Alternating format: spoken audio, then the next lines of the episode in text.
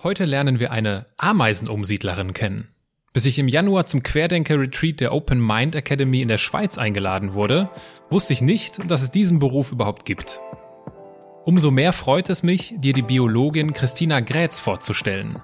Sie berichtet uns, wie aus einer Umgesiedelten eine Umsiedlerin wurde und was sie an Ameisen so fasziniert. Menschen und Marken, die in keine Schublade passen. Inspiration für Leben und Karriere. Das ist der Andersmacher Podcast mit Wirtschaftswissenschaftler, Model und Berater Dr. Aaron Brückner.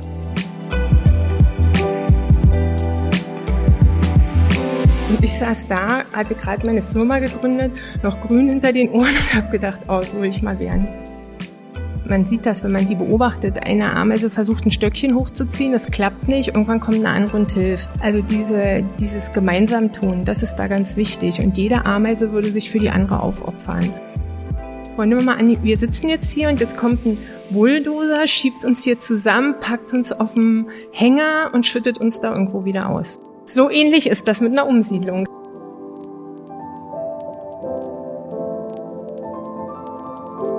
Bevor es mit dem kürzesten Gespräch meines Podcasts losgeht, möchte ich die Gelegenheit nutzen und dir eine weitere Quelle für Inspiration empfehlen. Nono Konopka ist mit einem Freund neun Monate, 15.000 Kilometer, mit dem Fahrrad von Berlin nach Peking gefahren. Das Ziel? Spenden für den Aufbau einer Grundschule sammeln. Das Ergebnis? Ein reiches Reservoir an Erfahrungen, tausende Zuschauer, die die Reise über Instagram verfolgten und gleich zwei gebaute Schulen.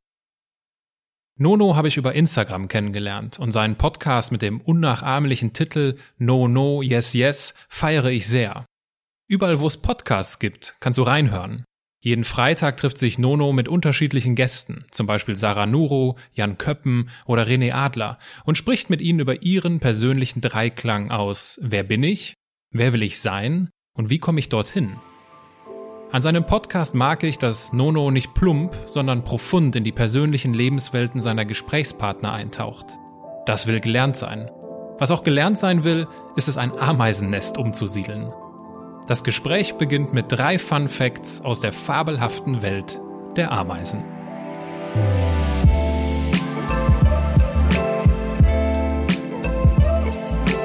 Christina, du wurdest gerade vorgestellt und äh, kommt das Wort äh, Ameise ganz schnell dahinterher. Ich habe so ein paar Fun Facts über Ameisen herausgesucht aus deinem Buch, äh, um vielleicht auch unseren äh, Anwesenden hier den Zugang zu den Ameisen etwas zu erleichtern. Ameisen leben in einer Geruchswelt. Sie erkennen sich und kommunizieren mit Hilfe von Duftstoffen. Jede Ameise ist eine wandelnde Chemiefabrik. In Sibirien überwintern Ameisen bei unter minus 40 Grad. Dafür produzieren sie körpereigene Frostschutzmittel. Das fand ich völlig Wahnsinn. Die schnellste Körperbewegung zeigen Schnappkieferameisen. Ihre Mandibeln schnappen mit einer Geschwindigkeit von 320 kmh. Ganz so schnell sind wir jetzt nicht unterwegs, zumal wir auch verhältnismäßig, für meine Verhältnisse gar nicht so viel Zeit haben. Ich möchte aber trotzdem auch dieses Gespräch mit einem kurzen Steckbrief beginnen. Dein Name? Christina. Dein Alter? 45. Deine Heimat? Die Lausitz. Deine Geschwister? Drei ältere Geschwister. Dein Vorbild?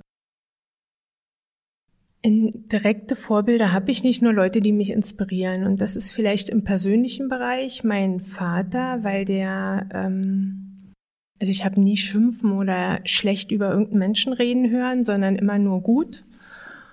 Und ähm, für mich als Führungskraft ist ähm, der Leiter von einer Rekultivierungsabteilung beim Bergbauunternehmen ein Vorbild in dem Sinne oder hat mich inspiriert durch ein ganz besonderes Erlebnis mit ihm. Möchtest du das teilen oder ist das zu persönlich? Nee, das möchte ich, also das könnte ich teilen, das würde hier eigentlich sehr gut in die Runde passen. Ich muss nur ein ganz klein bisschen ausholen. Also es ist so, dass ähm, er in Rente gegangen ist und ähm, alle, die ja so, die mit der Abteilung zu tun hatten, eingeladen hat, also seine Mitarbeiter, dann äh, Leute aus den Naturschutzbehörden, aus der Bergbehörde, Planungsbüros und die, wir, ich kam in diesen Raum und da standen ganz viele Tische und da saßen Menschen und ich kannte vielleicht zehn Prozent dieser Menschen. Und ähm, er war sehr beliebt in seinem Team und die haben natürlich alle was vorbereitet. Und einer hat eben ein eigenes Gedicht für ihn geschrieben und das vorgetragen. Und eine andere Truppe, die hat sich was ganz Tolles ausgedacht, haben gesagt, heute muss mal der Chef arbeiten und wir bauen einen Tagebau. Und die haben wirklich so eine Riesenplatte reingefahren und da war ein Tagebau gebaut mit dem Vorfeld, also das, was noch abgebaggert wird, dann mit dem Tagebau und dann die Rekultivierungsflächen hinten. Das gehört nämlich alles zum, zur Aufgabe der Rekultivierungsabteilung. Und in dem Vorfeld saßen dann zum Beispiel, waren Bäume, da waren Weiher, da saßen Frösche dran, da waren Ameisenhau, Nester und alles so. Und dann haben sie gesagt, so jetzt, Chef, jetzt zeigst du uns mal, das ist ja unsere Arbeit, wir machen ja da viel dran, dass du das auch alles kannst. Naja, da hat er so geguckt, so kurze Momente überlegt und dann hat er gesagt, naja, ich bin ja Chef.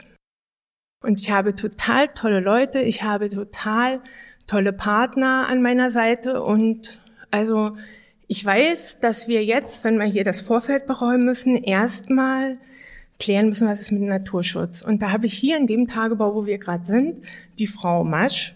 Und äh, Frau Masch sitzt da hinten, steh doch mal auf und komm mal bitte her, äh, was müssen wir jetzt hier machen? Da musste sie erzählen, wir müssen jetzt die Ameisen umsetzen und das und wir müssen einholen, die Genehmigung. Sie hat gesagt, ah ja, die Genehmigung holen wir bei der Naturschutzbehörde ein. Das ist hier die Frau Rumplasch. Und dann hat er die vorgestellt und so ging das weiter. Aha, Ameisen müssen umgesiedelt werden. Frau Gret, stehen Sie mal bitte auf. Frau Gret siedelt für uns die Ameisen um, nicht nur in dem Tagebau. Und der hat zu jedem was erzählt. Und zum Schluss hatte der alle vorgestellt im Raum hatte jedem Wertschätzung entgegengebracht und hat gezeigt, ja, ich bin, ich bin hier der Führer, aber ich habe tolle Leute, die arbeiten in Eigenverantwortung und hat die wertgeschätzt. Und ich saß da, hatte gerade meine Firma gegründet, noch grün hinter den Ohren und habe gedacht, oh, so will ich mal werden. Stichwort deine Firma äh, angenommen und wir haben uns jetzt ja gestern Abend äh, auch kurz kennengelernt. Angenommen, wir würden uns in so einer bei so einer Abendveranstaltung wieder gestrigen kennenlernen und würden, würden dort irgendwie im Anschluss in der Bar sitzen. Und ich würde dich fragen, Mensch, du bist ja eine super sympathische äh, junge Frau hier. Was machst du denn so beruflich?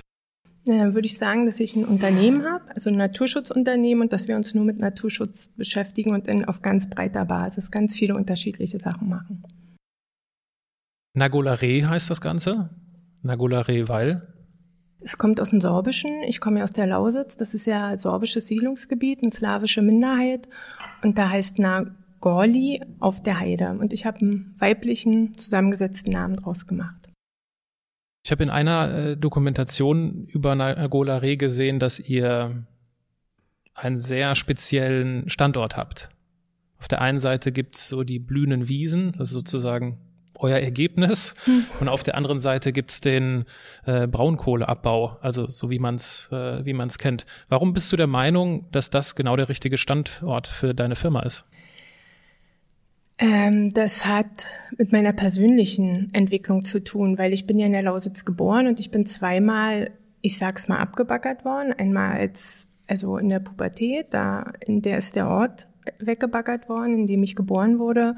Und das zweite Mal habe ich dann in der Jugend äh, sehr stark gekämpft für den Erhalt von einem Ort. Der, den gibt es inzwischen auch nicht mehr.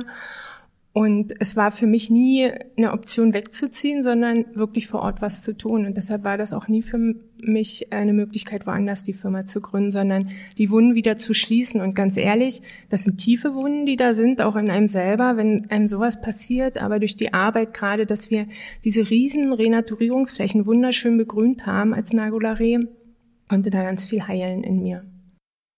Und wie kann ich mir das jetzt vorstellen? Also, wer sind eure Kunden? Mit wem arbeitet ihr dort zusammen? Wir haben riesig viele Kunden. Wir sind auch inzwischen nicht nur in der Lausitz äh, unterwegs, sondern in ganz Brandenburg, in Sachsen, in Sachsen-Anhalt, sogar in München haben wir Aufträge. Also äh, wir siedeln natürlich Tier- und Pflanzenarten um. Wir machen also Renaturierung von geschädigten Flächen.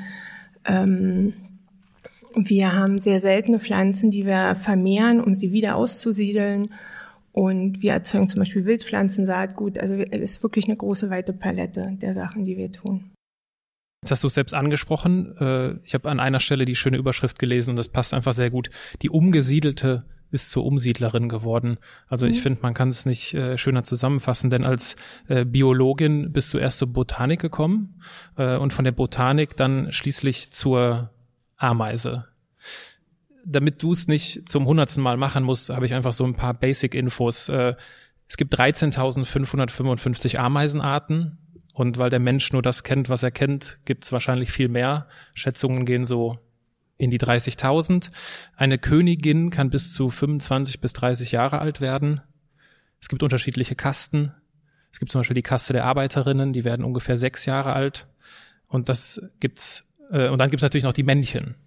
Und die Männchen, die werden ein paar Tage, ein paar Wochen alt, äh, was in der Regel im Publikum für Unverständnis sorgt. Wie kann das denn sein? Woran liegt das denn? Das ist so die erste äh, Brut im Jahr, also ganzzeitig im Frühling. Ähm, das sind die Geschlechtstiere, das sind junge Königinnen und die Männchen. Und wenn die dann ähm, soweit sind, fliegen die gemeinsam zum Hochzeitsflug.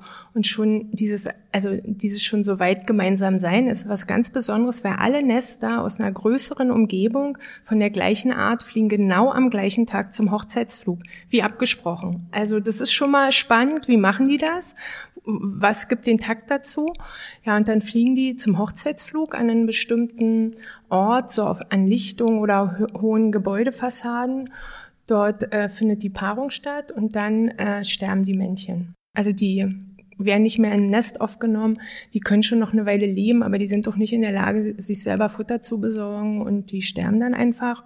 Und die Königin, die hat für ihr Leben lang äh, diesen äh, Spermienreservoir im Körper. Die hat also ein besonderes Organ, die Ameisenkönigin, die hat die Spermathek und die ähm, die hat also befruchtungsfähige äh, Samen für 25 Jahre im Körper. Und immer wenn äh, die Eier befruchtet werden müssen, dann macht sie das daraus. Also Ameisenstaaten sind Frauenstaaten, können wir festhalten. Du hast äh, über 1000 Nester mittlerweile umgesiedelt und äh, wir wollen den Versuch unternehmen, die Schatzkammer deiner Erinnerung ein wenig zu entdecken. Welche welche Situation im Kontext dieser Umsiedlungen ist dir denn in besonders trauriger und oder in besonders schöner Erinnerung geblieben? Naja, es gibt ganz viele sehr berührende, aber auch äh, bewegende oder traurige Momente dabei. Aber ähm, ein Nest ist mir ganz tief in Erinnerung geblieben, weil es nochmal meine ganze Sichtweise auf die Natur nochmal verändert hat. Und ähm, das ist eigentlich eine sehr schöne Geschichte. Dazu muss man erstmal wissen, dass es bei den Ameisen Innendienstler und Außendienstler gibt. Also es gibt die, die also Brutpflege machen und das Nest sauber halten und so, also die im Nest sind. Und dann gibt's die, die außen, also das Futter holen, das Nest bewachen und das alles tun.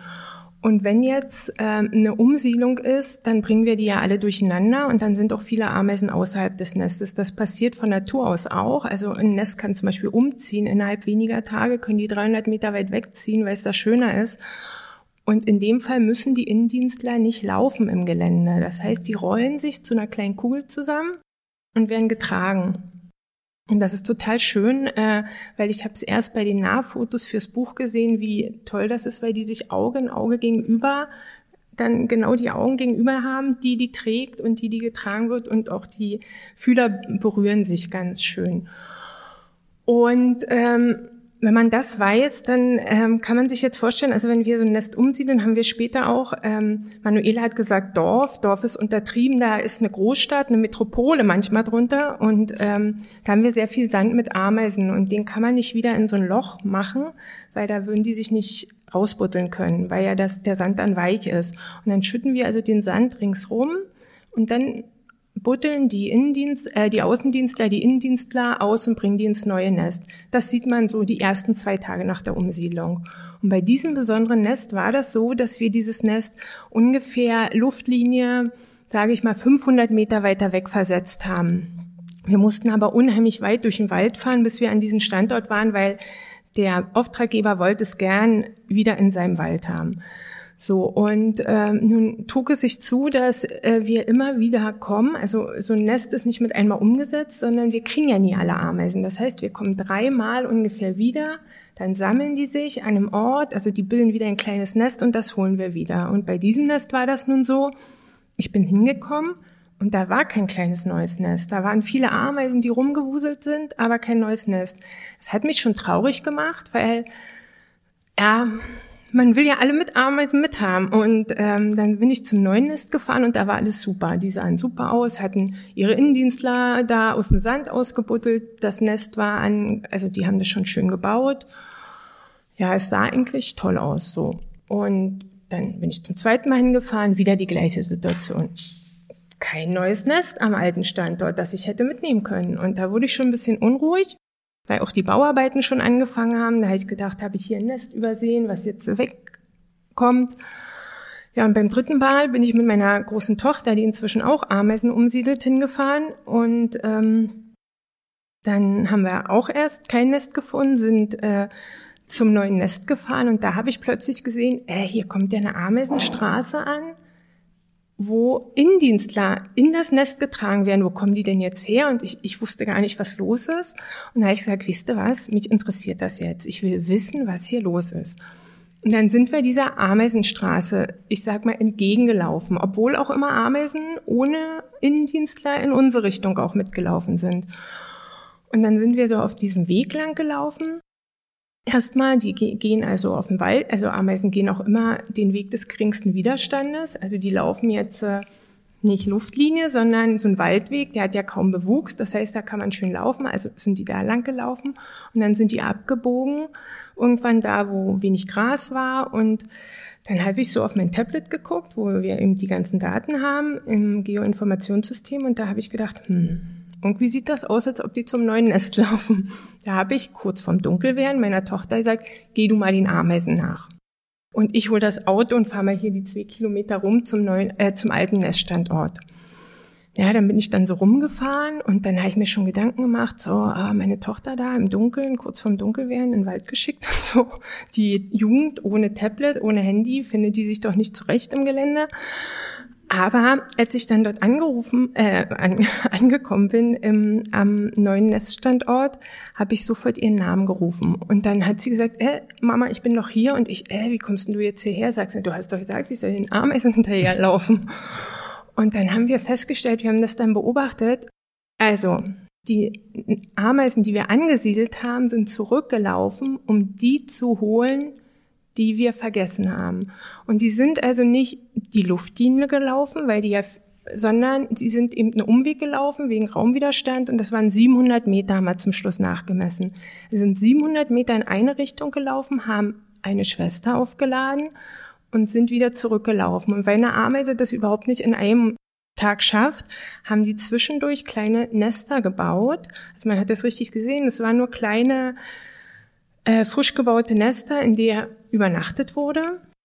Und dort gab es Versorgungstrupps, die die Ameisen versorgt haben. Und das fanden wir unglaublich. Ich habe mit ganz vielen Ameisenumsiedlern geredet. Ich habe mit den führenden Ameisenexperten hier in äh, Deutschland geredet. Die können sich das alle nicht erklären und haben das auch für unmöglich gehalten, dass Ameisen sowas tun. Und ähm, was für mich das Berührende war, ist, wir lernen als Biologen immer noch beim Studium, immer das Gesetz des Stärkeren. Das geht um Konkurrenz, das geht nicht um Gefühle bei den Tieren.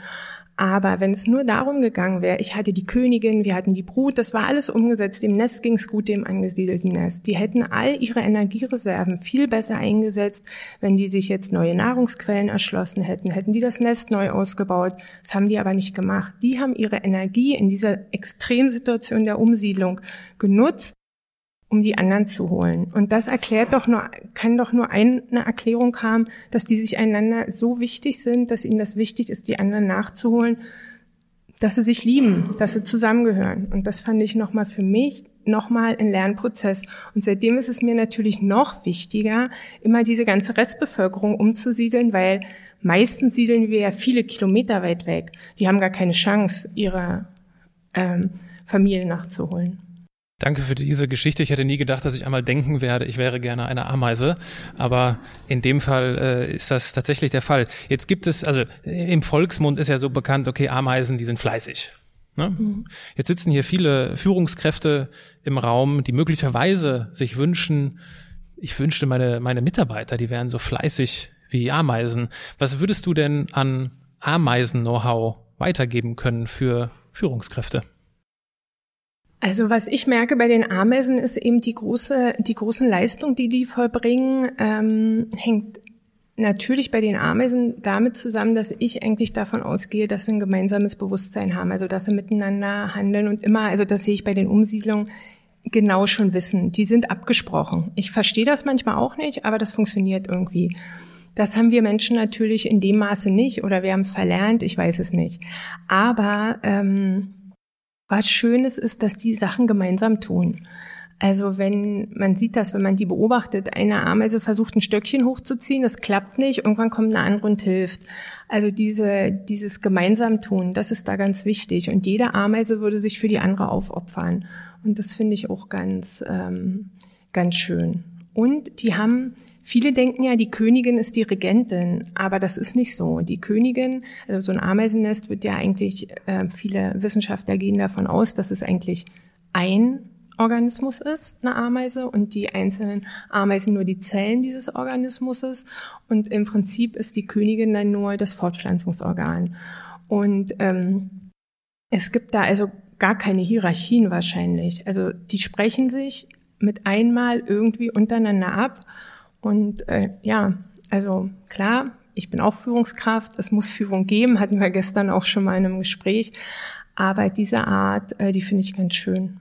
Das finde ich ganz interessant, dass du das ansprichst, weil nach meiner Vorbereitung hatte ich so das Gefühl, die fabelhafte Welt der Ameisen ist ein Plädoyer für einen Chef oder für eine Chefin.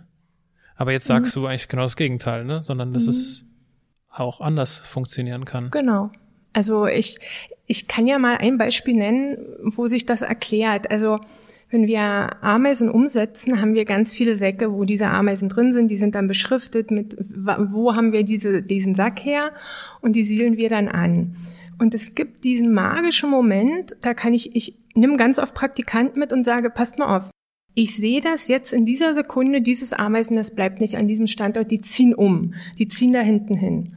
Hä, wie wiest du das jetzt? Sage ich, guck mal, seit zwei Sekunden tragen alle Ameisen die Innendienstler nicht mehr zum Nest, sondern in die Richtung. Alle. So. Das lässt sich noch erklären über Geruchsstoffe. Vielleicht waren da drei, die irgendeinen Geruchsstoff Stoff abgesondert haben. Und dass jetzt die Information da ist, okay, wir müssen dahin. Was sich aber nicht erklären lässt damit ist, wir haben dann noch ganz oft viele Ameisen im Sack. Wir haben noch gar nicht alle ausgebracht. Gerade dieses Ameisen-Sandgemisch, das dauert manchmal eine Weile. Das heißt, ich habe Ameisen im Sack, die können das noch gar nicht gerochen haben und die können auch haben keinen visuellen Kontakt gehabt. Und wenn ich die jetzt irgendwo ausschütte und breit mache, fangen die sofort an, die Innendienstler nicht ins angesiedelte Nest zu tragen, sondern in dieses neue Nest. Also die wissen, die haben diese Information schon. Und da frage ich mich, erstens frage ich mich, diesen einen Moment, wo sie alle entscheiden darüber, wer hat denn das entschieden, dass sie darüber ziehen? Wie haben die das abgesprochen? Und äh, das sind so Sachen, die, die verwundern mich immer. Und dann denke ich, ich muss manchmal denken, ich stelle uns Menschen vor, nehmen wir mal an, wir sitzen jetzt hier und jetzt kommt ein Bulldozer, schiebt uns hier zusammen, packt uns auf dem Hänger und schüttet uns da irgendwo wieder aus. So ähnlich ist das mit einer Umsiedlung. Also wir werden es mal nicht beschönigen, es ist ein starker Eingriff. Was würde bei uns losgehen? Die Diskussion, was war hier los? Warum ist das passiert? Was machen wir jetzt? Dann müssen wir uns einigen, wer hat das sagen. Und das passiert dann nicht. Ich komme manchmal nach zwei Tagen hin und das Nest ist komplett ausgebaut oder da drüben ist ein riesen neues Nest, komplett neu. Und da frage ich mich, wie, wie kommunizieren die, wie schaffen die das? Und das finde ich so wahnsinnig schön. Das ist äh, nicht nur wahnsinnig schön, sondern ich glaube auch, dass es da noch ganz viele weitere vertiefende Fragen geben wird, die die Teilnehmer hier in diesem Seminar in der später stattfindenden Session fragen können. Mit Blick auf die Uhr würde ich, äh, auch wenn es ein harter Bruch ist, äh, zum äh, Abschluss des Gespräches dir, dir ein paar Halbsätze vorlesen und dich bitten, diese zu beenden. Ganz in meinem Element bin ich, wenn? Ich in der Natur bin. Ich bin eine Andersmacherin, weil?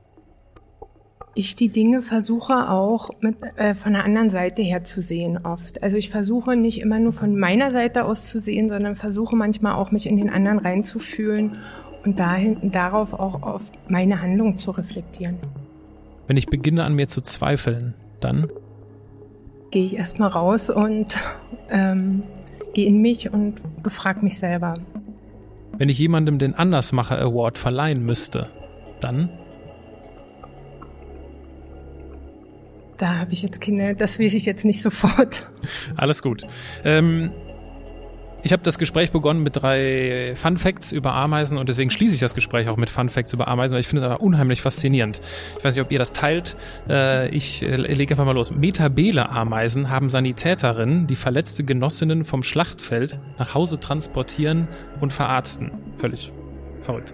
Manche Ameisen sprengen sich selbst in die Luft und reißen so feindliche Tiere in den Tod die Selbstmordattentäter gibt's da. Haben die schon vor Millionen von Jahren erfunden, die Ameisen. Und äh, eine einzelne Ameise hat sogar einmal zur Aufklärung eines Mordes beigetragen. Da wird leider nichts genaueres erklärt. Das müssen wir gleich nochmal klären, weil da habe ich einige Rückfragen. Du hast dazu beigetragen, dass wir einen ganz kleinen Einblick in die Welt der Ameisen, in die fabelhafte Welt der Ameisen gewinnen durften. Dafür vielen lieben Dank. Danke, dass du auch äh, an der, auf der Reise, auf meiner Andersmacherreise äh, teilnimmst. Christina, vielen lieben Dank. Danke dir auch.